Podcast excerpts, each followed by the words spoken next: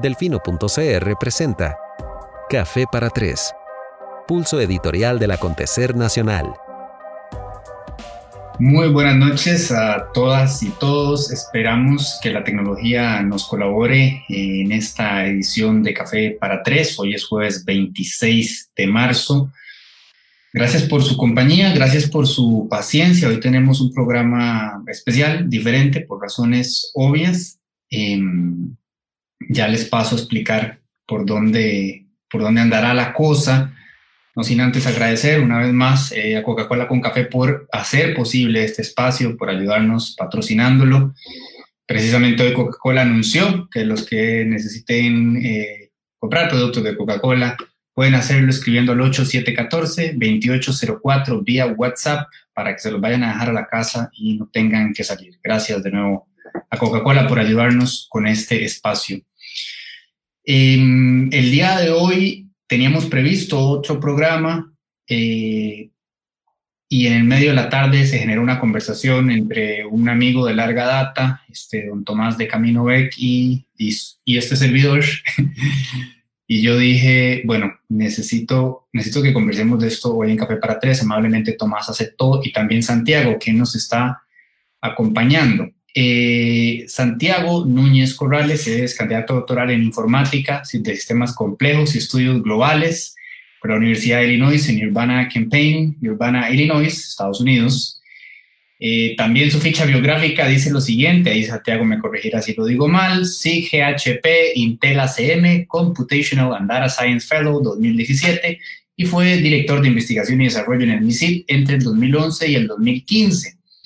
Eh, Tomás es doctor en biología matemática de la Universidad de Alberta en Canadá y es experto en el modelado matemático de epidemias e invasiones biológicas. Es la persona con la que uno quiere hablar en este momento. También es consultor independiente en tecnologías y profesor invitado en la Universidad LID, entre muchas otras cosas que quienes lo conocemos este, sabemos de él. Es todo es todo un personaje, don Tomás. Este, a ambos, eh, gracias por acompañarnos. Antes de iniciar propiamente, eh, vamos a hacer este, dos aclaraciones. Primero, les quiero poner un extracto de un video que el propio Tomás subió hace un par de días a su canal de YouTube y sugerirles que se suscriban porque él va a estar produciendo material audiovisual para ayudarnos a entender todo lo que está pasando.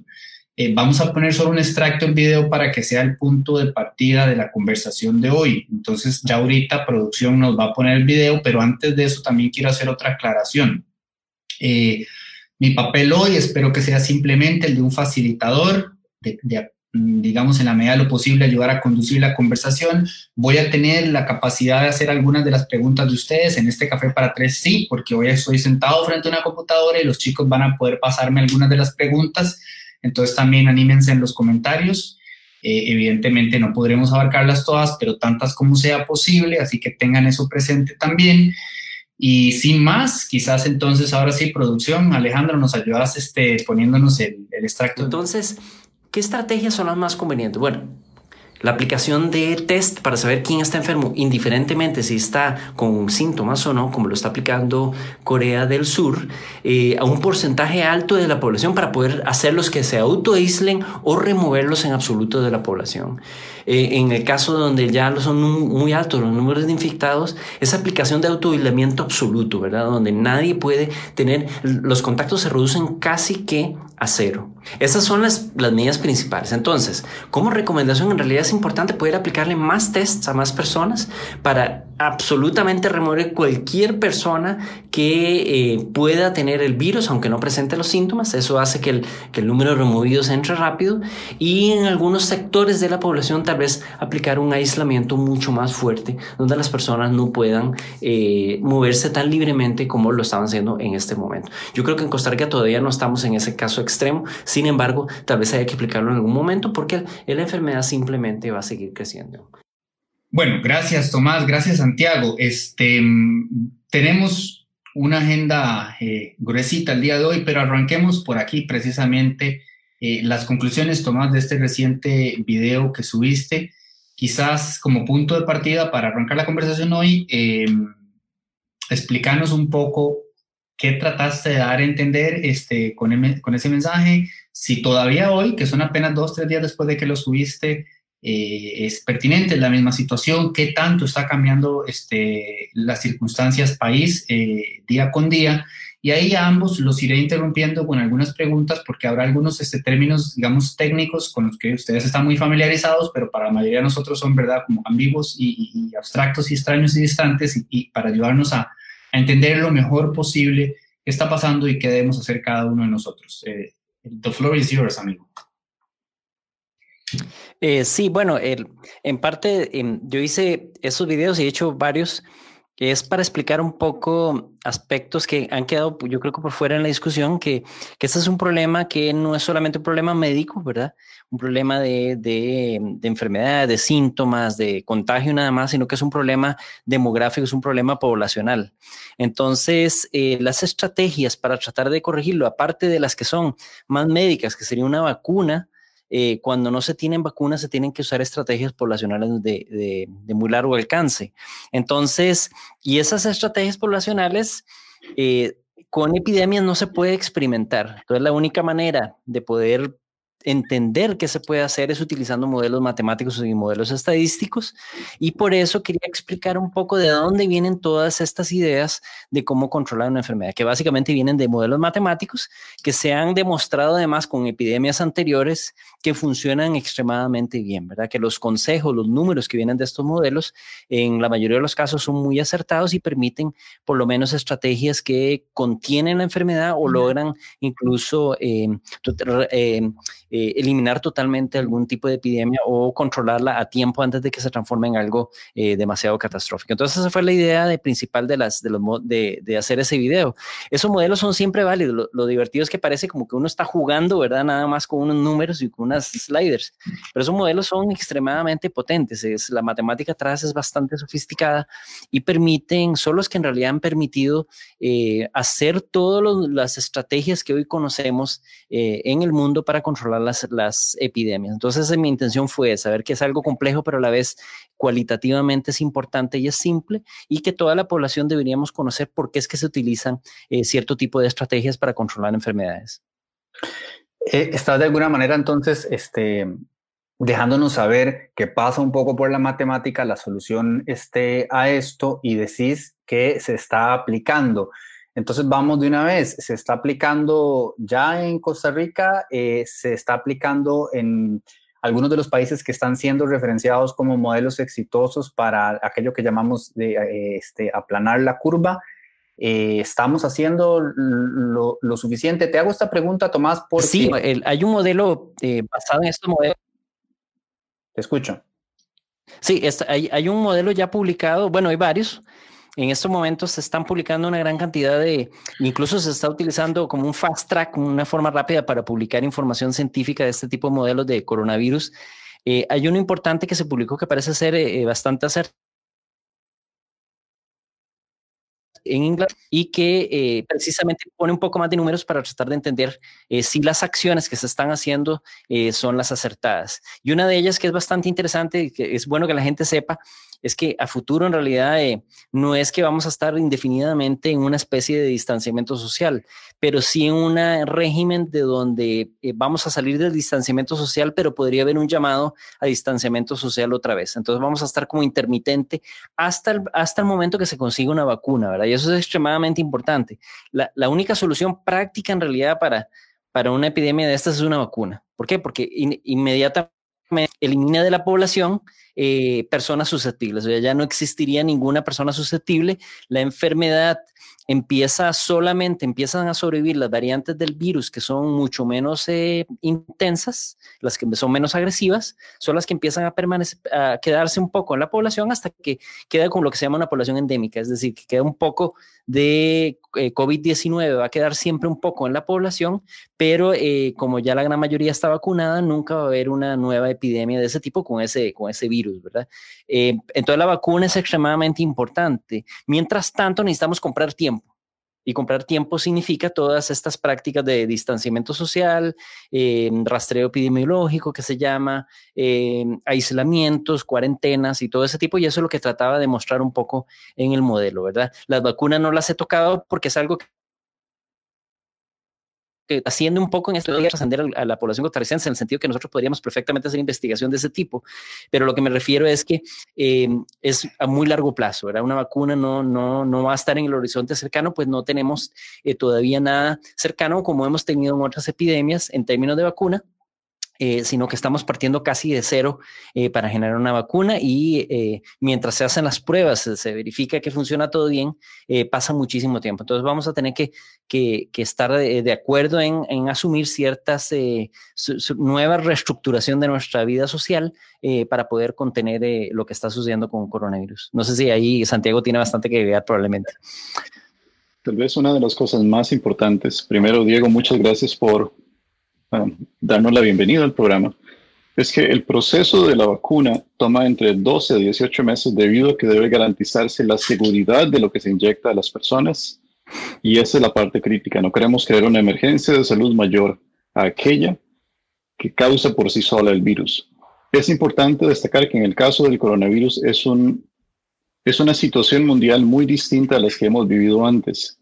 Y en particular para Costa Rica, dentro de nuestra memoria histórica, carecemos de instantes semejantes a este en donde hemos debido afrontar, por lo menos en los últimos 100 años, crisis de esta magnitud. Es muy importante también destacar que la matemática lo que nos permite, o los modelos matemáticos como los que describe Tomás, nos permiten en situaciones complejas dar aproximaciones cada vez mejores, pero estamos contra el tiempo. No es que debemos estar siguiéndole los pasos al virus, necesitamos anticipar, 5, 10, 20 pasos que sea necesario, porque después de estas crisis de salud es muy probable que venga una crisis económica y eso nos forzará a tomar medidas. Si logramos tomar las medidas apropiadas mediante datos, mediante tecnología y mediante la teoría que ya conocemos que funciona, tendremos la capacidad de anticipar y reducir la cantidad de víctimas y reducir el tiempo que le tome al país retomar una salud económica, que no será fácil, pero es necesario tomar las previsiones para que no sea más difícil de lo necesario. Ok, si me lo permiten, me voy a referir a ambos como, como Tomás y Santiago para facilitar la, la conversación. Eh, Santiago, hablamos de las medidas y de cuándo tomarlas y nosotros hemos tratado de tener el cuidado en Delfino CR de insistentemente aludir a la posición oficial de las autoridades y de tratar de darle eco solo a aquellas personas que tengan la suficiente formación en la materia como para opinar con propiedad. Entonces hemos sido un poco cuidadosos y eso a mí me, este, a ver, eh, me generó este, la necesidad de, hacer el programa de hoy luego de la conversación que tuve con Tomás, porque, por ejemplo, yo le contaba a Tomás que, que tuvimos la oportunidad hoy, perdón, ayer mismo, de hablar con la doctora Rachel Breman y con el doctor Aaron Carroll y llevarles a ellos una inquietud que ya se está generando en Costa Rica, con la cual ustedes yo creo que ya están más que familiarizados y buena parte de la población y la gente que nos está siguiendo también, que es el tema eh, del testing, testing, testing, de cuál es el momento oportuno para empezar a hacer pruebas eh, de forma masiva. Hoy el ministro habló de, la capacidad que existe de 650 al día, que no ha sido, consideran las autoridades hasta ahora necesario este, hacerlas, que no se ha visto eh, rebasada. Se habla de que estamos en la fase 3 también, de que esa aproximación de, de Corea este, del sur que ha resultado exitosa por allá, eh, responde al otro momento de la, de la crisis a nivel epidemiológico en el que ellos ya están y nosotros, el que nosotros no hemos llegado. Y sin embargo, este, por ejemplo, hoy conocimos de la, de la propuesta, o bueno, la solicitud que hace AM Cham al gobierno en el sentido de este, empezar a hacer muchas eh, más pruebas. Entonces, en vez de especular, eh, yo quería directamente tener hoy la posibilidad de, hablar con ustedes dos que tienen la formación, que tienen el conocimiento, para que nos expliquen eh, cuál es el momento oportuno, de cuáles son esas eh, medidas, porque ya Tomás, por ejemplo, aludió, por supuesto, al distanciamiento social y demás. Sabemos que van a venir nuevas solicitudes que van a estar cambiando con el tiempo, que pueden tender a flexibilizar o desflexibilizar dependiendo de las circunstancias, pero en este mismo momento eh, ¿Consideran ustedes que estamos haciendo eh, lo correcto? ¿Se deberían de tomar otras medidas? ¿Cuáles son sus conclusiones de acuerdo a la data que actualmente tenemos? Gracias a ambos. Tal vez para dar una breve introducción. Primero, es necesario reconocer que este es un terreno que se mueve día con día.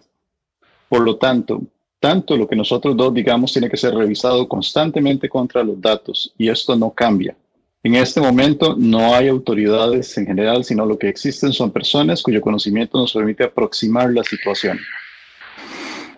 Con respecto a las pruebas, considerando lo que pasa en otros lugares, las densidades de población, es mi opinión hasta lo mejor de mi conocimiento, y creo que hablo también por Tomás en esto y si no me corrige, que Costa Rica debería estar empezando a crear planes para aproximar pruebas para el 20% de la población no es solo el aspecto de salud, es el aspecto de que esas pruebas permitirán recuperar más rápidamente a la población, su condición de movilidad social, su condición económica y evitar, los resultados económicos negativos que todos estamos empezando a observar a través del mundo. Esto implica, por ejemplo, efectuar simulaciones que permitan entender cómo entregar las pruebas eficientemente. En este momento, los esfuerzos del gobierno han ido en la dirección correcta, necesitamos incrementar la intensidad y necesitamos incrementar la capacidad de entrega y de conocer estos resultados de tal manera que tengamos una muestra estadísticamente suficiente. ¿Qué significa eso? De nuevo, 20% de la población lo antes posible para restaurar lo antes posible las condiciones del país. Y aquí es importante eh, hacer notar que que existen diferencias importantes entre los diferentes países y entre las diferentes zonas, ¿verdad? Eh, para poner un ejemplo, lo que hablábamos también del fin un poco a través de WhatsApp, que es en, en Japón, ¿verdad? Eh, el hecho de que en Japón eh, no, hayan no hayan tenido que aplicar las reglas de distanciamiento social tan fuertes, eh, tiene un elemento cultural muy importante, ¿verdad? La cultura japonesa no es una cultura de contacto. Incluso en Japón, cuando alguien se siente mal, por cortesía al resto de personas se pone una máscara y eso viene desde hace muchos años atrás. Eh, eso implica que las fases y las, las, estrategias que se utilizan son diferentes en Japón que las que, las que utilizamos aquí en Costa Rica o las que se utilizan en Corea que no exista, por ejemplo, todavía eh, lo que se llama mm, expansión comunitaria o contagios comunitarios, eh, no quiere decir que tenemos que esperar que ocurran para poder accionar. Y ahí lo que apunta Santiago muy bien, que lo hemos discutido él y yo, es que precisamente lo que queremos es detectar esos casos asintomáticos mucho antes de tiempo, porque la estrategia más eh, efectiva en todos esos países ha sido la anticipación, tanto en Japón como en Corea eh, anticiparon antes de que se les viniera una ola todavía más grande de la que se les vino. Eh, en Japón, por ejemplo, cerraron los colegios mucho antes de que, de que fuera necesario se indicara que se cerraran los colegios. Los cerraron simplemente por, por razones de por cómo ocurren los contactos en Japón. En Costa Rica, por ejemplo, para mí debieron haberse cerrado antes y en una entrevista, de hecho, que me hicieron en Delfino, lo mencioné, ¿verdad? Yo, yo pensaba que tenían que cerrarse antes ¿Por qué? Porque la naturaleza de la dinámica de los colegios en Costa Rica es diferente a la dinámica de los colegios en Norteamérica, en Europa, en Asia.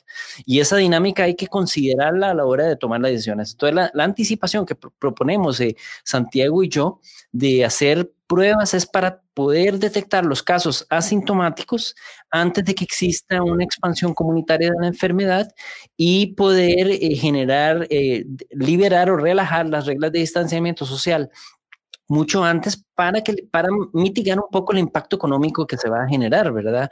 Em, entonces, por eso yo creo que aquí la estrategia en, estas epidemias es anticipar, y como lo dijo muy bien eh, eh, Santiago, para eso existen modelos cuantitativos para tratar de ver posibles em, em, eh, tendencias o caminos que se pueden tomar de, de control para poder escoger las, las que sean más oportunas y anticipar. ¿Verdad? De anticipar. Y no se trata de hacer un modelo de, de, ajustar una curva sobre unos puntos, no.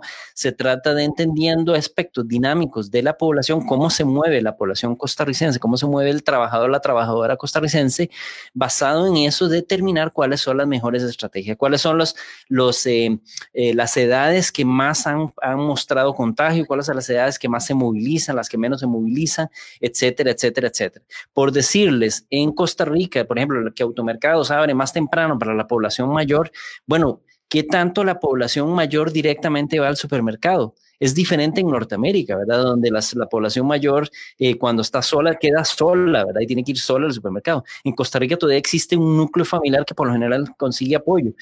Es para poner un ejemplo, ¿verdad? En el sentido de que hay diferencias culturales importantes, diferencias de dinámica de población, de dinámica de movimiento, que son las que tienen que ser consideradas para tomar una decisión si hacemos pruebas de forma anticipada, no solamente a las personas que sospechamos que estén enfermas, sino que a un porcentaje de la población con una muestra incluso aleatoria de algún tipo para posibles, detectar posibles focos de, eh, de, de infección que puedan transformarse en infección ya comunitaria, que por aquello que la gente que no sepa, infección comunitaria es cuando ya las personas se infectan y ya no es rastreable de dónde viene, ¿verdad? Esta es simplemente en virtud de la zona o la localización donde está, donde ya existe la enfermedad y donde es imposible rastrear realmente de dónde viene, ¿verdad? Como en el caso de Wuhan, ¿verdad? Que ya era a un punto ya es simplemente imposible de saber de dónde, a quién le pegó, quién me lo pegó, ¿verdad? Eh, porque, ya, porque ya está eh, inserto, digamos, en la región y es parte del día a día casi como, un, como una gripe, ¿verdad? Que una gripe al final ya no se puede puede en realidad rastrear.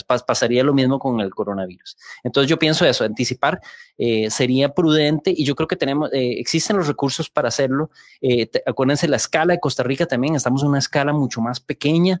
Es un país que, que casi que el gran área metropolitano representa lo que sería una ciudad en algunos otros países, ¿verdad? Entonces estamos hablando de escalas también de, de espacio y de tiempo que pueden ser diferentes y que podemos nosotros aprovechar para idear algunas estrategias inteligentes para poder eh, eh, mitigar y, tratar de eh, atenuar un poco el impacto económico que pueda tener también posterior y, por supuesto, el impacto en salud y en, la vida de las personas que están en riesgo.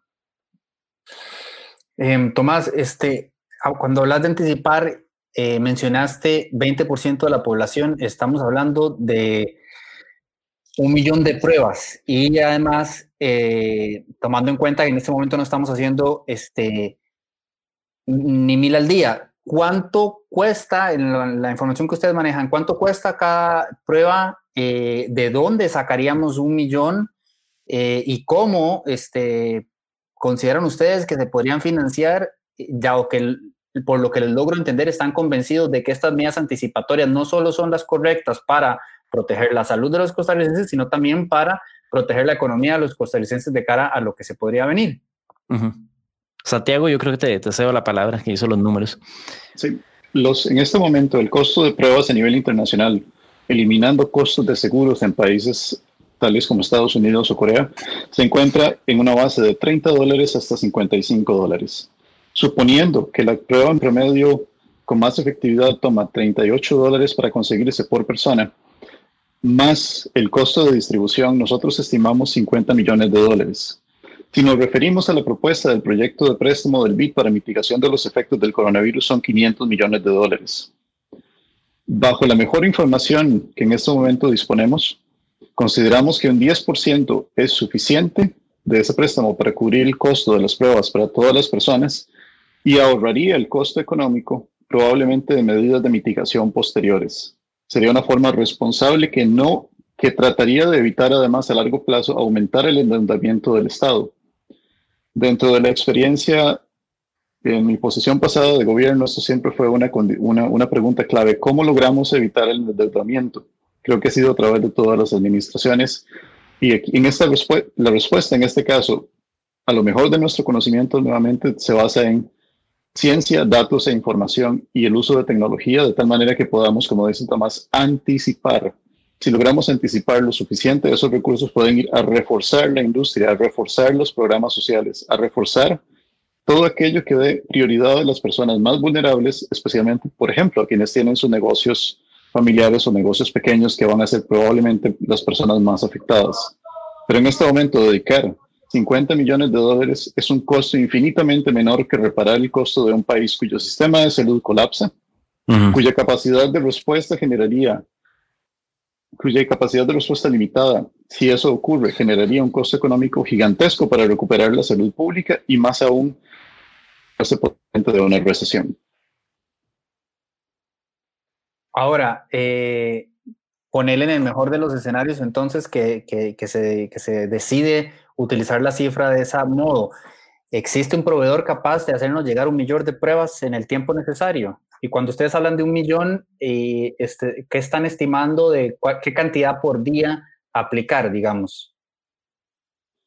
En ese caso, los números van más o menos en estas circunstancias. Primero, debe estratificarse. Eso es algo que nosotros estamos empezando a analizar. Tomás y yo eh, conversamos como cuatro veces al día, estamos tratando de desarrollar modelos. Debo decir que nosotros dos no es suficiente. Aquí un pequeño, una pequeña cuña, necesitamos más personas de ciencia y tecnología apoyando en este proceso de hacer estos planes. Urge tener esas personas costarricenses en el exterior y presentes en el país para hacerlo. Volviendo a la pregunta, necesitamos una estrategia primero de cuál es el mecanismo más efectivo de muestrear en fases. No es que necesitamos el millón de pruebas ahora. Necesitamos un escalenado dentro de las seis a siguientes ocho semanas, seis o ocho semanas, que pueda cubrir progresivamente ese millón y expandirse si es necesario hasta 12 semanas.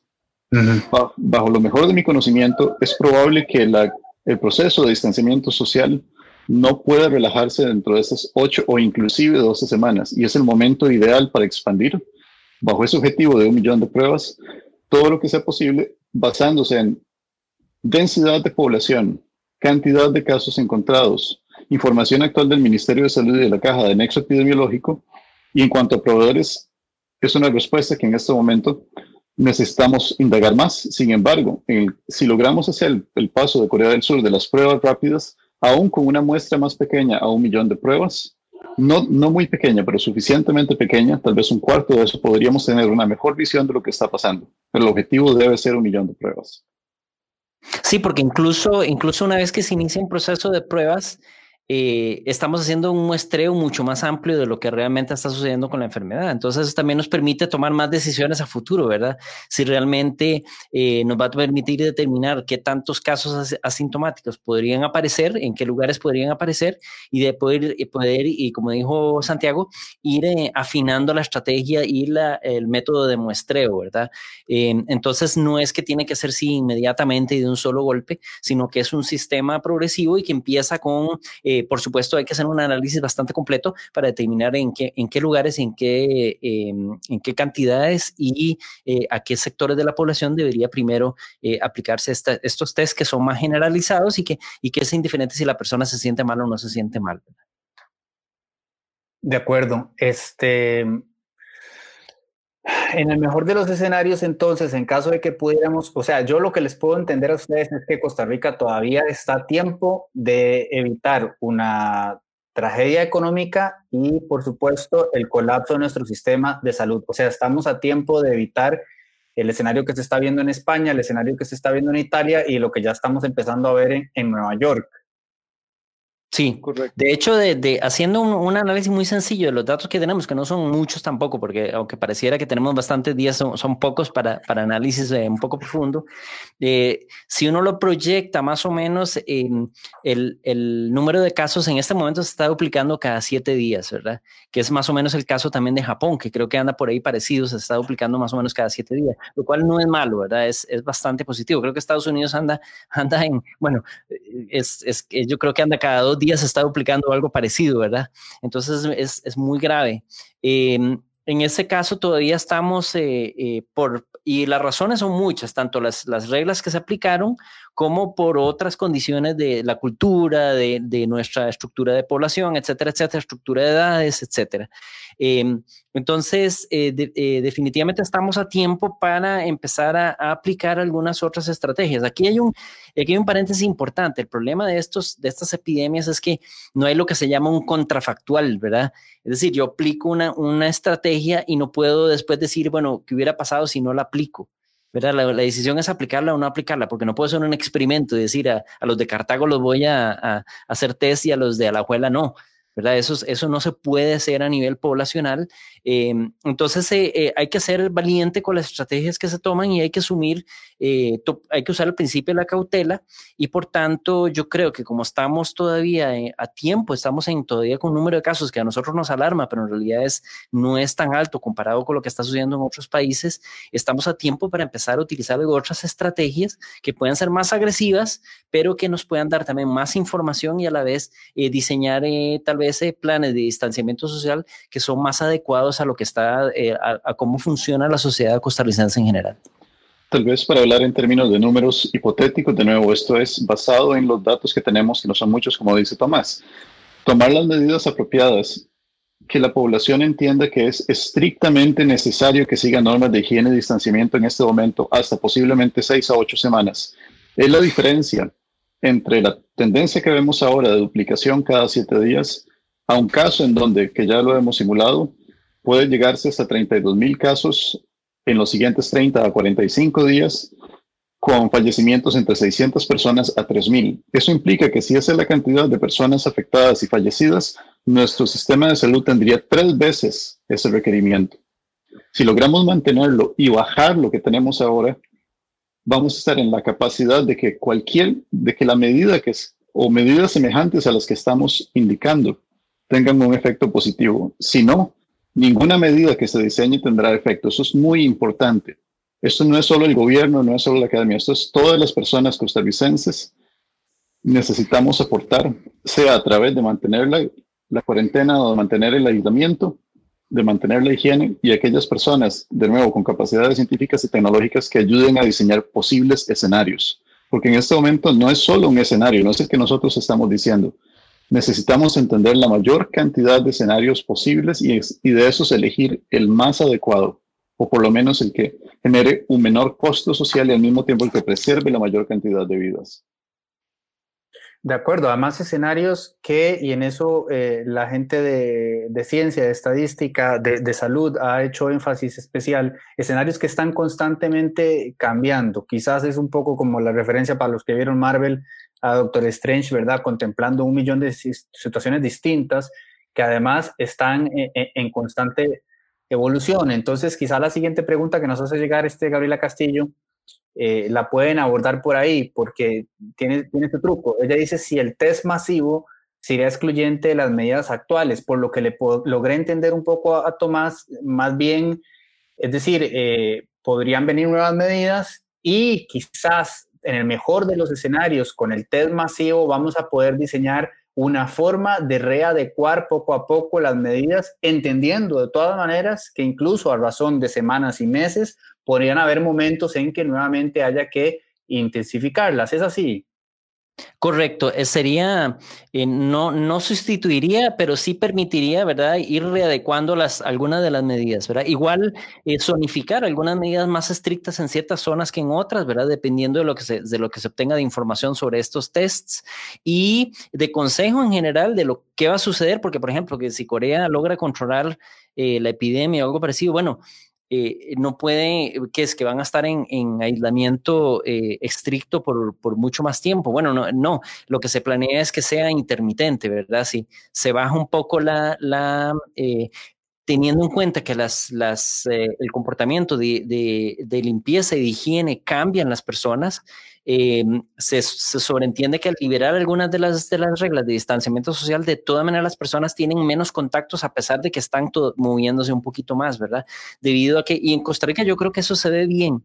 Eh, yo lo he visto cuando voy al supermercado, cuando voy a comprar, que la gente tiene una actitud hacia el uso del alcohol y hacia la higiene, hacia la limpieza bastante diferente. Entonces, cambia la cultura con respecto al, al, tocar los objetos y, mantener una cierta higiene, eso también hace que los contactos disminuyan. A pesar que estamos físicamente en el mismo lugar, por lo menos el contacto disminuye, igual el uso de mascarillas o otras cosas. Eso cambia la cultura de, de movilidad de las personas eh, y eso puede tener también eh, eh, puede hacer, puede hacer que sea sostenido ese distanciamiento social, ¿verdad? Pero definitivamente no podemos estar atrapados en nuestras casas indefinidamente y tiene que haber entonces algunas estrategias que sean intermitentes para que, para poder eh, normalizar nuestro funcionamiento hasta que podamos eh, conseguir una solución que probablemente vendrá en vías de una vacuna, ¿verdad?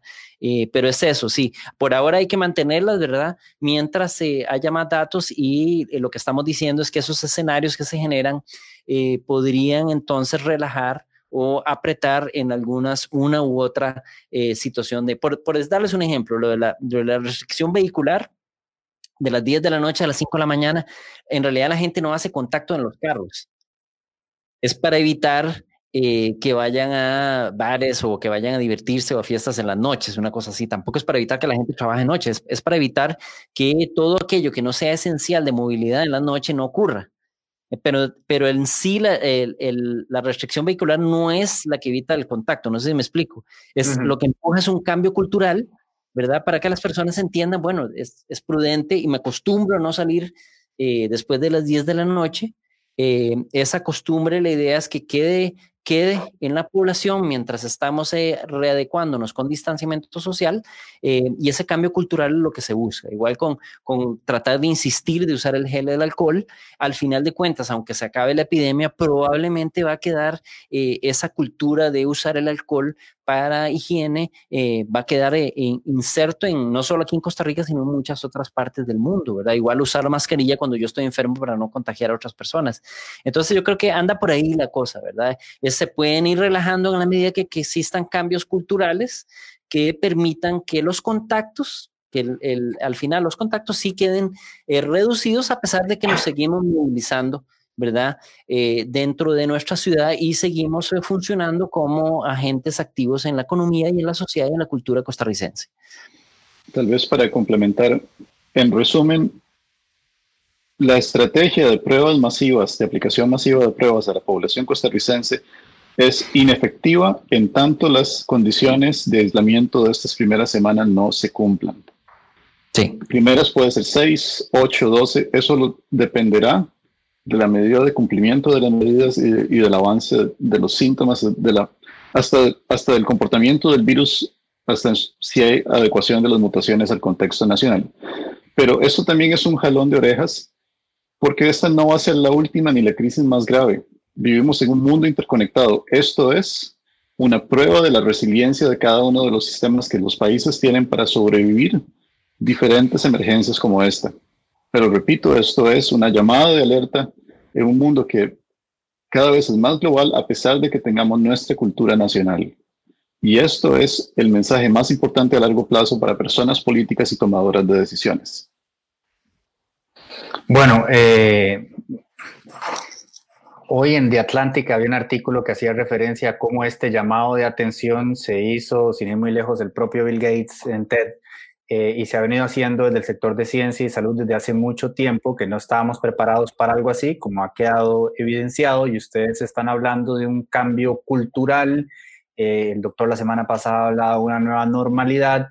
Este, se está utilizando mucho la palabra resiliencia, ¿verdad? Esa reconstrucción de la normalidad va a pasar entonces en un mundo, como vos acabas de mencionar, Santiago, globalizado, por entender que es solamente mediante ajustes eh, que ahora nos parecen, ¿verdad? Que ya se empiezan a especular. Ahora Tomás en la tarde me hablaba de cómo podrían empezar a funcionar los aeropuertos de ahora en adelante, por ejemplo, ¿verdad? Eh, no sé si fue también en una conversación con Tomás, que, que, si fuiste vos, Tomás, otra persona que me mencionó que así como después del 9-11 todos nos adaptamos a la nueva forma de viajar, que la gente que no, no viajó antes de esa fecha seguramente piensa que siempre fue así. Es un cambio cultural, ¿verdad? Que ahora te revisan todo, te pasan por todo lado. Antes nada más te subías al, avión. Eh, sé que no, que es complicado entrar un poco a, especular, están cambiando mucho las cosas rápidamente, pero ¿cómo estiman ustedes para un país como este, que depende tantísimo del turismo y de la inversión extranjera, que vayamos poder, podamos revertir eh, siguiendo, digamos, las mejores indicaciones del caso, de acuerdo a lo mejor de nuestros conocimientos y lo mejor de nuestras capacidades, poder eh, meterle, que empiece eso a moverse. Yo sé que Tomás acaba de ser muy claro en decir que se puede ser más o menos flexible, pero hay un momento en el que la economía va a apretar y ya lo, están, ya lo estamos sintiendo. Y vos ahora, yo sé que de una forma muy elocuente y casi amable te dejaste decir 8 o 12 semanas, ¿verdad? Yo ayer veía que en Twitter estaban peleando si van a ser dos o tres, todo el mundo tratando de bajarlo lo más posible, pero el escenario para el que hay que prepararnos es fuerte y tan solo con dos semanas ya estamos viendo consecuencias especialmente en poblaciones vulnerables y no queramos empezar a hablar de industrias específicas eh, que ya están sufriendo muchísimo. Entonces, eh, yo sé que ustedes están valorando muchos escenarios y que han revisado muchísima data, sé que no hay suficiente, sé que estamos teniéndola cada día más y sé que están tomando en cuenta también las implicaciones económicas dentro de la propuesta que están haciendo.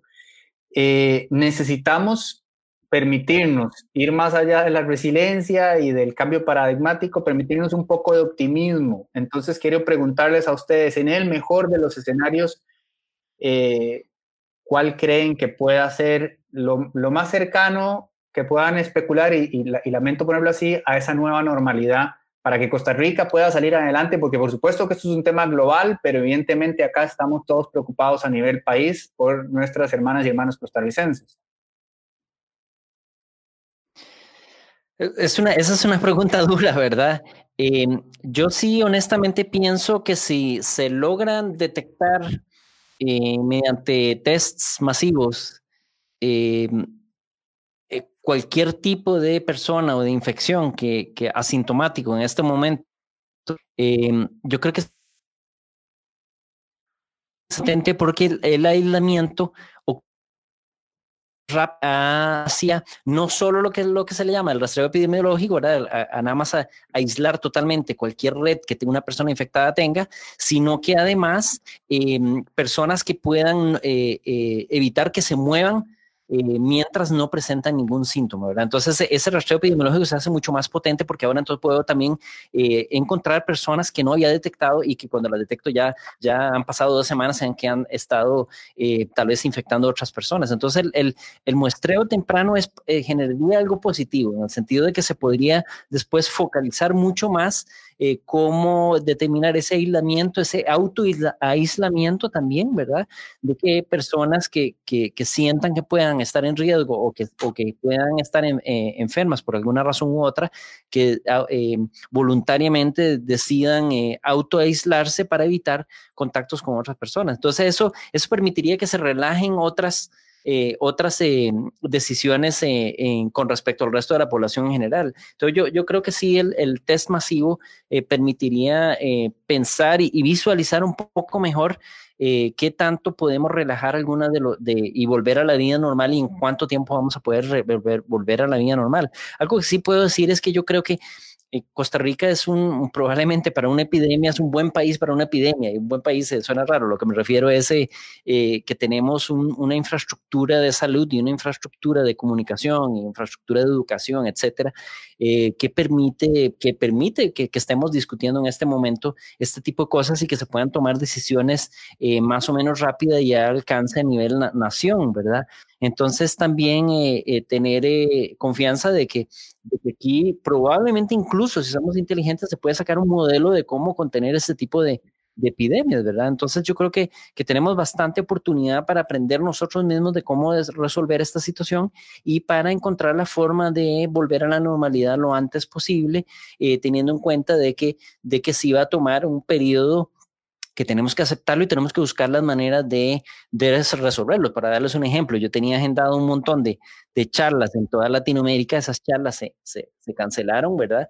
Eh, pero resulta que la empresa que, que, me había contratado para hacer esto se lo ocurrió, bueno, hagámoslas en, en, línea, o sea, hello, ¿verdad? Es, es como, como hagámoslo, es lo más fácil de hacer inmediatamente. Entonces, ese tipo de soluciones cambia, va a forzar algunos modelos de negocio y de funcionamiento a buscar alternativas entonces también va a reestructurar eh, algún funcionamiento de la economía. Por lo mismo, los mismos restaurantes, ¿verdad? Aquellos que ya habían atacado agresivamente el uso de medios digitales y se habían adecuado para, para ofrecer un buen servicio a través de Uber, en este momento probablemente todavía están recibiendo ese servicio, aunque no es en el mismo volumen que presencial, pero sí tienen por lo menos algo de demanda que pueden mantenerse en operaciones, ese tipo de cosas. Entonces, esta emergencia también fuerza, ¿verdad? Viéndolo al lado positivo, a que tenemos que buscar otros modelos de negocio, tenemos que buscar alternativas, eh, no nos podemos quedar sentados eh, y cruzados de brazos para ver qué va a suceder. Entonces, bajo estas condiciones de, eh, bajo esta situación, tenemos que buscar la forma de atenuar el, impacto económico que se nos viene encima em, tanto por, por cómo eh, en la parte de salud, cómo tratar de, detectar rápidamente y aplastar la famosa curva eh, lo mejor posible, como del sector cultural, eh, social, económico y educacional, de cómo continuar operando. Otro ejemplo bueno es en muchos de los colegios privados, por lo menos mi esposa es docente en un colegio privado, siguieron clases totalmente en línea y, y día a día se sientan con todos los chicos y todas las chicas en clase como si nada hubiera pasado y está funcionando, está funcionando. Entonces, definitivamente eso también va a transformar la forma en que, en que se enseñe la educación. Eh, nos podemos adecuar, yo creo que vamos a buscar la manera de funcionar con esta sociedad. Eh, va a haber impacto económico, pero tenemos que readecuarnos, ¿verdad? No nos vamos a quedar cruzados de brazos sin trabajo y sin nada que hacer, sino que tenemos que buscar simplemente alternativas. Entonces, en ese sentido, eh, nos fuerza, y por eso es tan potente esta epidemia, nos, nos fuerza totalmente a repensar toda la infraestructura que existía para nuestra economía, tenemos que repensarla, ¿verdad? Tenemos que repensarla para ver cómo eh, iniciamos un nuevo proceso y si vienen otras epidemias, en este caso ya, ya estaremos preparados no solamente en términos de salud, sino en términos eh, económicos, sociales y culturales. Ahora, en términos del sector turismo, yo sé que es una de las preguntas más importantes y una de, los, de las áreas de ingreso del país más fuertes. El periodo de 6 a 12 semanas no es un periodo arbitrario que hemos conversado entre nosotros. Es el periodo en donde en este momento, basado en la literatura que está saliendo para la investigación de mecanismos de detección rápidos, es posible que tengamos en este momento una gran cantidad de alternativas que empiecen en ese momento a salir. Entonces, una vez terminado el proceso de aislamiento, ese proceso y el proceso de pruebas en conjunto nos permite identificar dentro del país, sin, sin nadie que venga y que traiga de manera no detectable en este caso el patógeno, nos permitiría tener un inventario de dónde, cómo están las cosas del país.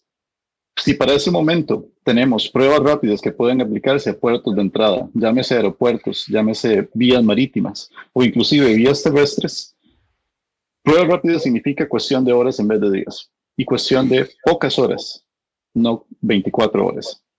Si eso es posible, se aplicaría a una muestra significativa, por ejemplo, de las personas de un vuelo si alguien aparece con, con el coronavirus, por ejemplo, inmediatamente se pone en cuarentena a la tripulación y a las personas pasajeras. Si, si no existen esas personas ingresan e ingresan con seguridad. Además, eh, conforme esta situación avance, los países también están implementando medidas y Costa Rica podría, por ejemplo, aceptar personas visitantes que tengan de algún tipo de certificado médico que ya no son personas contagiadas o que son personas idealmente recuperadas. Sin embargo, en este momento tenemos una incertidumbre máxima y cuando tenemos máxima incertidumbre necesitamos la estadística. A estos niveles, si queremos mantener la economía, pero sobre todo preservar la salud pública, necesitamos modelos estadísticos que predigan cuál es la probabilidad, por ejemplo, de que una persona infectada en un vuelo introduzca el coronavirus de nuevo.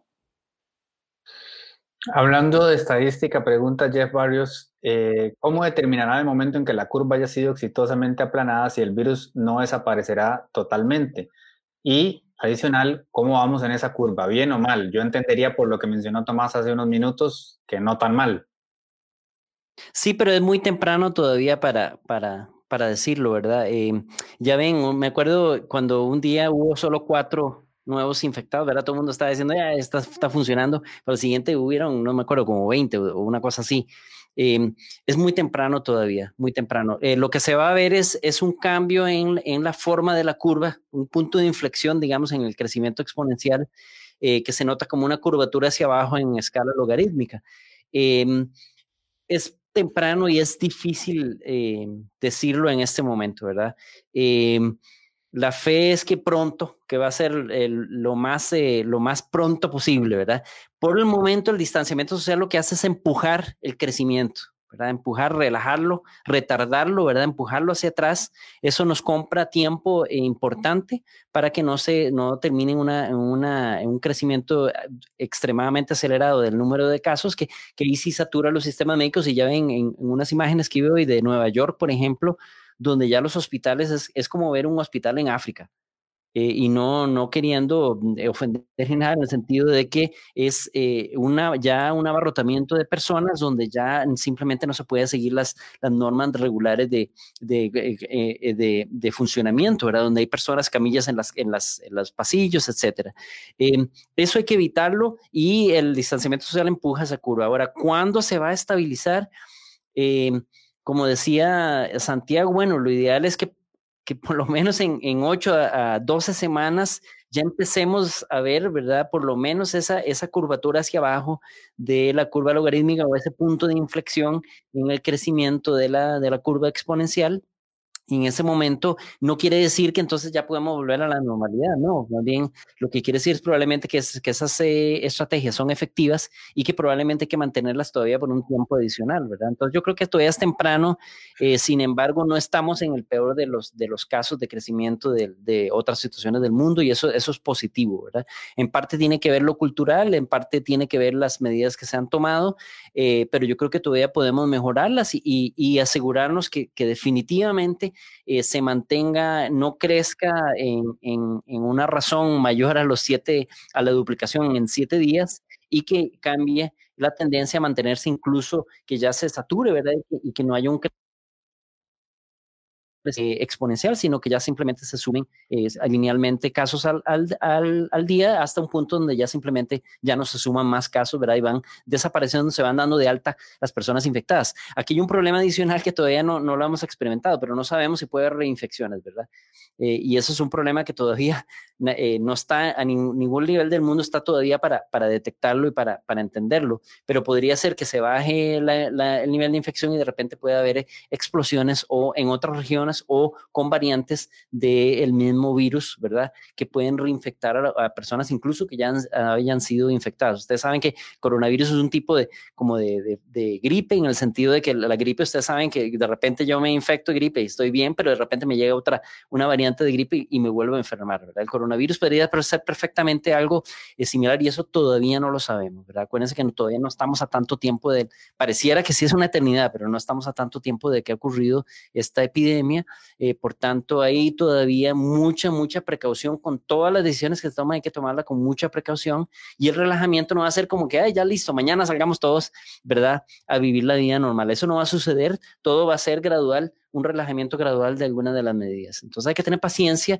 eh, y yo sé que, que, aquí en Costa Rica yo me siento eh, contento, que yo sí he visto, yo no soy pesimista, yo no creo que la gente no está haciendo caso, yo creo que la gente sí está haciendo caso eh, y en la medida que avancemos va a ser, se va a transformar en algo cultural y vamos a, ser todavía mucho más estrictos nosotros con nosotros mismos para tratar de mantener esas medidas de distanciamiento social, que no es distanciamiento humano, era nada más distanciamiento de contacto social eh, sino en mantener nuestro, nuestro espíritu cultural y humano, pero con otras, simplemente otras estrategias. Y para poner un caso bonito, digamos, unos amigos que, que decidieron, no, no lo hicimos nosotros, unos amigos que decidieron tener una cena eh, entre amigos y simplemente cada uno en su casa con su plato comida y como lo estamos haciendo aquí en Zoom, ¿verdad? Conversar de cualquier cosa mientras cada uno en su casa, ¿verdad? Ese tipo de cosas afianzan en realidad la, la, las relaciones humanas y nos hace dar cuenta que tampoco es que ese distanciamiento social nos va a transformar en, en ermitaños, ¿verdad? Que no vamos a poder interactuar con otras personas. Más bien nos está empujando a usar los medios digitales para ampliar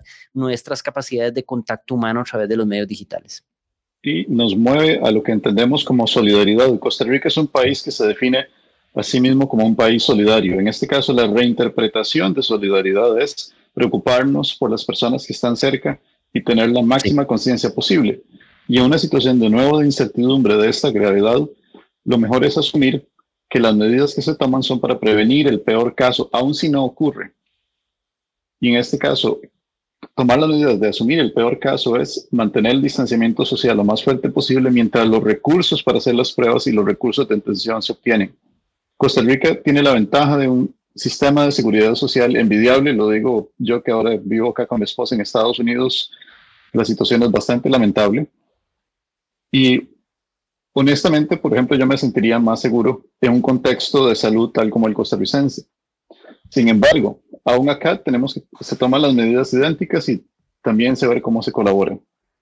Y Costa Rica puede ser un modelo. La parte más positiva es, como dice Tomás, esto nos fuerza a invertir a largo plazo en ciencia y tecnología.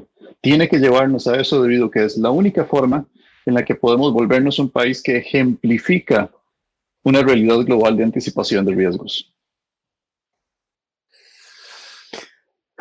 Gracias, Santiago. Eh, no, puedo dejarlos ir sin, sin, hacerles una pregunta porque Luis está vuelto loco. Mi querido Luis es el periodista que ha llevado liderazgo en, en la cobertura de COVID-19 y me dice, por favor preguntarles qué tan válido es estar dando eh, cantidades de infectados por millón de habitantes para comparar, porque pasan estupideces como esta. Y me pasa entonces San Marino, que está con 34, 33.400 de primero con esa metodología, cuando tiene solo 208 casos. Entonces, quizás, eh, previendo la respuesta por dónde irá, explicar un poco este caso particular y también a cuáles números deberíamos de estarle sí prestando atención nosotros, los legos, la, digamos la ciudadanía común, ¿verdad? Porque nos hablan de curva empírica, curva estimada, curva logística, crecimiento, eh, curva logística, crecimiento exponencial. Este, ¿A qué le tenemos que estar prestando atención? Y bueno, yo sé que ustedes durante todo el programa, a lo largo de todo lo que han hablado, han sido enfáticos. Sigamos haciendo caso, distanciamiento eh, físico, sí, no, no social, ¿verdad? Físico, eh, lavado de manos, este, eso no se puede perder, eso, no eso tiene que estar presente, no, se va, no va a cambiar pronto, pero ¿qué más podemos hacer? ¿A cuáles números le podemos prestar atención y cuáles de estos datos que nos pasan y nos llegan tienen sentido y cuáles no? Por ejemplo, este que les decía de San Marino. Bueno, el, el, el, el número de habitantes eh, no tiene mucho que ver. Para, para, ponerles un ejemplo, si yo tengo una, un, un, una, un balde con 100 personas, ¿verdad? Y otro con 10 mil personas y meto una persona infectada en el de 100 y meto en el de 1000, es que el proceso de infección es exactamente el mismo, indiferentemente de la cantidad de personas que vivan en la población. Lo que sí tiene importancia y que tiene que ver con los contactos de la densidad poblacional y aspectos culturales. Por eso yo no lo pondría en términos de, número de habitantes porque, porque bueno, no, puede ser un número interesante, pero no, no, en realidad no describe nada sobre la dinámica de la enfermedad misma, ¿verdad? Entonces, eh, no, no, es, eh, no tiene ningún aporte informacional importante. Eh, en todo caso, utilizaría densidad poblacional, utilizaría algunos otros elementos que son importantes. Por ejemplo, creo que Italia tiene 500 habitantes por metro cuadrado, mientras Costa Rica tiene 100. Eh, y Chile tiene como 10, pero 10 en, todo el territorio. Pero si te vas a Santiago de Chile, la densidad de la ciudad es altísima. Entonces no es ni siquiera densidad por país, es densidad por ciudad, es densidad por zona. Entonces hay muchos, muchos, muchos elementos que están involucrados para poder, eh, si quiero hacer una, una estadística informativa, tendría que considerar definitivamente muchísimo más eh, información. Con respecto a los ajustes de curva, y cuando yo, si yo tengo dos puntos, agrego un tercero y ajusto una curva, agrego un cuarto, ajusto una curva, lo que estoy haciendo es un dibujo bonito. Pero no estoy en realidad capturando nada sobre el posible proyección a futuro. ¿verdad? Entonces, em, hay que tener cuidado con esos ajustes, pueden servir para algunas instancias, yo creo que en este caso no, no ayuda mucho, además que hay que eh, no solo reportar la curva, sino también los intervalos de confianza, ¿verdad? Porque eso quiere decir en todas las posibles variantes que podría tener esa curva. Eh, además, eh, la dinámica misma de la enfermedad es exponencial. Yo no, yo no ajusto una curva cuadrática, no, es que es una dinámica exponencial, no es una dinámica que viene de una curva cuadrática. Entonces, en fin, hay muchísimo que hablar y no quiero, no quiero ponerme técnico, pero, pero las predicciones de las curvas yo las, yo las dejo, yo no las coloco, por ejemplo, yo no las integro. Yo lo que hago es agregar elementos comparativos como, duplicación cada dos, tres, cuatro, cinco días para ver comparativamente la, inclinación de nuestra curva con, respecto a esas, pero no trazo ninguna línea por encima de eso porque, porque en realidad no, eh, para hacer una predicción para mañana no, no es útil, ¿verdad? Decir, bueno, mañana va, a haber 30 más o 40 más, es que, es que no tiene, no tiene mucho, mucho asidero y, no, en realidad no, no representa nada en cuanto a la estrategia que voy a aplicar para mañana, ¿verdad? Porque no se aplican de un día para otro. Eh, en fin, muchísimo que discutir en eso. No está mal que la gente intente tratar de entender la situación, eso lo veo positivo, en el sentido que hay gente que, que quiere entender lo que está sucediendo y esas son las herramientas que tiene a mano para hacerlo, eh, mientras no generen información falsa, yo creo que eh, tampoco es que es tan grave que las personas empiecen a discutir en esos términos y de hecho aprendemos bastante de estas cosas al hacerlo. Entonces tampoco lo veo como que es algo extremadamente peligroso lo que está sucediendo mientras no sea información falsa, eh, ¿verdad? O manipulación de la información de alguna manera, que eso también ha sucedido y seguirá sucediendo y de hecho es uno de los problemas también adicionales eh, de nuestra sociedad contemporánea, ¿verdad? Una de las cosas para los cuales los números actuales que se indican sí tienen utilidad es para el efecto de atención clínica y predicción de la cantidad más cercana de personas que pueden llegar a recibir esa atención. Es diferente tener 10 personas infectadas que a su vez pueden haberse comunicado con otras 20, ahí hablamos de 200, de un grupo de 200 a futuro, que tener 200 personas infectadas y que cada una de esas haya contactado a 50. Eso es una previsión de un peor caso, que en el caso de infraestructura médica y hospitalaria sirve para tener una cuantificación de cuál es la presión máxima de pacientes que pueden entrar. Entonces son números clave y además son, al fin y al cabo necesitamos alguna medida que no es idónea, pero alguna medida para contestarnos con el resto del mundo. Sin embargo, hay que tomarle, como dice Tomás, con más que un kilo de sal en algunas ocasiones, porque tiene la interpretación no es directa. Ok, eh, tres preguntas rápidas para terminar, porque sé que ya, les, ya nos han regalado muchísimo tiempo. Cuatro, cuatro preguntas. Uno, ¿puede llegar un escenario en el que nos pidan a todos, no solo las personas que están enfermas o atendiendo enfermos, que usemos eh, mascarilla? Eh, dos, ¿qué tanto sentido tiene hablar de que eventualmente todos nos van a contagiar? Todos nos vamos a contagiar porque distintos países han dicho distintas cosas. Ustedes escucharon lo que dijo Merkel de su estimado de lo que va a hacer en Alemania. Eh, por acá también se ha hablado de eso. Este, tres, ¿a dónde los, les pueden contactar a ustedes dos, las y los profesionales que quieran eh, ayudarles? Y por último, un poco comprometedora para Santiago, eh, los costarricenses y las costarricenses que estén fuera del país y que tengan la posibilidad de regresar, ¿verdad? Porque hay muchos que no va a ser una opción, pero los que la tengan, ¿deberían considerarlo? Tal vez voy a empezar con esa pregunta un poco más espinosa para sacarla de, viaje de, de, la discusión. Nosotros en la casa hicimos todo un escenario de riesgos, entonces, primero eso depende de las personas y de los riesgos que corren. Por ejemplo, en este momento nosotros, con la cantidad de personas infectadas acá, que ya son más de 82 mil, somos nosotros los que llevamos el riesgo de infectar a alguien en Costa Rica porque tendríamos que pasar al menos por uno o dos aeropuertos, alquilar un vehículo, tocar las partes del vehículo que probablemente si alguien lo ha dejado y está, es una persona infectada, el virus dura en ciertas superficies entre 66 minutos hasta tres días. Romper la cadena de cuarentena nuestra por el hecho de ir al país, nosotros evaluamos esa posibilidad, dijimos eso no, no tiene sentido porque además nuestras familias son personas mayores en su mayoría. Sería irresponsable. Sin embargo, hay personas costarricenses cuyo caso es distinto y el análisis de riesgo va a ser distinto. Y eso tiene que hacerse a conciencia. Muy bien. Espinosa, eh, indeed. Este, mm, entonces hablemos de lo de la, si es cierto que eventualmente todos de un modo u otro nos vamos a terminar contagiando, eh, el tema de la mascarilla y también lo de los contactos de ustedes para que las personas que deseen colaborar eh, lo hagan y, de nuevo agradecerles muchísimo su tiempo, su espacio, poner a su disposición la plataforma también de Delfino CR si quieren estar este, publicando algunos de los avances o de sus eh, descubrimientos o de lo que hayan logrado cruzar con otros profesionales y otros profesionales, estamos a sus órdenes. Muchísimas gracias.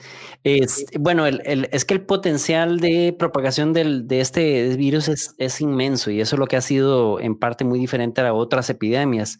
El hecho de tener un periodo sin, sin asintomático, eh, el hecho de, ser eh, contacto directo y contacto indirecto a través de superficies, eh, eso hace que por eso se han hecho esas estimaciones de que potencialmente es que puede contagiar a un sector grande de la población, ¿verdad? Porque es, a través de cualquier tipo de contacto casi que se puede hacer. Eh, yo creo que, esas estimaciones eh, son muy gruesas, ¿verdad? Son, son estimaciones que, que pueden estar acertadas en la mayoría de los casos.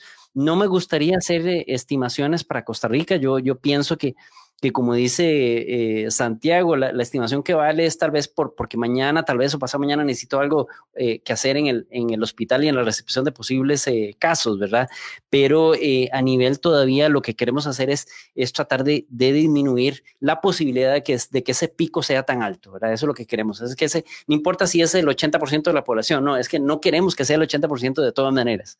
Entonces buscar que sea el menor posible y, y concentrarnos en eso en este momento. Sobre el uso de mascarillas en, la población, eh, el, uso de mascarillas sobre todo es para no contagiar a otras personas. Eh, yo creo que, que de alguna manera yo culturalmente va a empezar a penetrar eh, en el sentido de que cuando yo me siento mal al futuro con una gripe, yo me voy a poner una mascarilla para no contagiar a nadie más.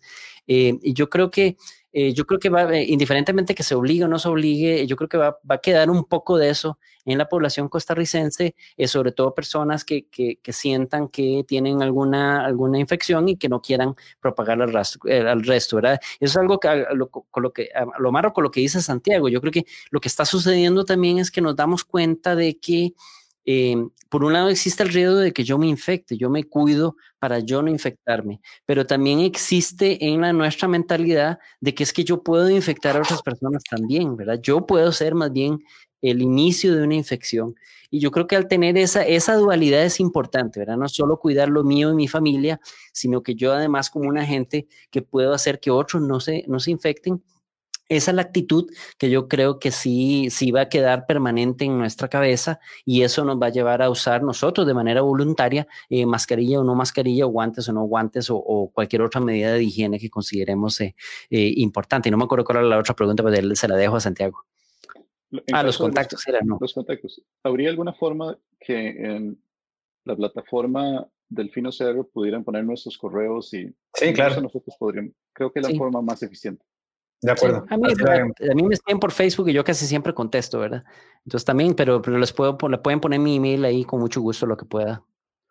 De acuerdo. Muchas gracias a ambos. Estamos en, en contacto y, y, nada, pues de verdad, gracias por el espacio. Gracias a todos los que nos acompañaron hoy, a todas y a todos. Espero que estén siguiendo las indicaciones. Como ven, vamos a tener que, que acostumbrarnos por un ratito. Eh, de parte de toda la redacción del Fino CR, ya ustedes saben, desde que despertamos hasta que nos dormimos, estamos de lleno todas y todos en esto y seguiremos trabajando para, para ustedes, eh, agradeciendo su, su, compañía y su preferencia todos los jueves a las 8 de la noche. Una vez más a Tomás y Santiago, eh, estamos en contacto, que pasen muy buenas, buenas noches.